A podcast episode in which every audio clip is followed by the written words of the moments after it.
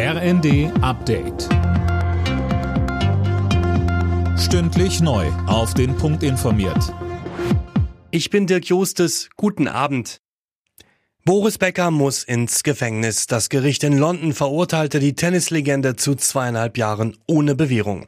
Anne Brauer. In dem Prozess ging es um Insolvenzverschleppung. Den Schuldspruch hatte die Jury schon vor drei Wochen verkündet, weil Becker Besitztümer und einen Kredit verschwiegen sowie große Summen an seine Ex-Frauen Barbara und Lilly Becker überwiesen haben soll.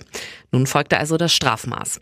Der dreifache Wimbledon-Sieger kann jetzt noch Rechtsmittel einlegen, sowohl gegen den Schuldspruch an sich als auch gegen das Strafmaß.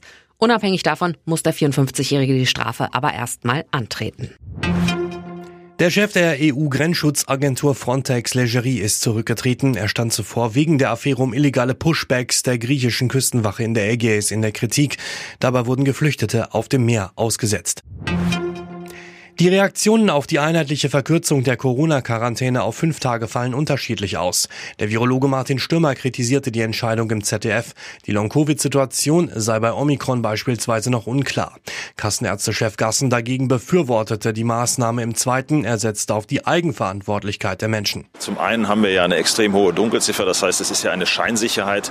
Zum einen mit diesen Isolationspflichten würde man relevant Eingriff ins Infektionsgeschehen nehmen und die unterm Strich doch sehr milden Verläufe von Omikron rechtfertigen das auch.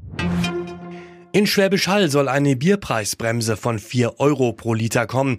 In einem Antrag der Satirepartei Die Partei wird das Ziel Erhalt der Kneipenkultur ausgegeben. In einer Gemeinderatssitzung gab es dafür eine Mehrheit. Jetzt muss die Verwaltung das Ganze umsetzen.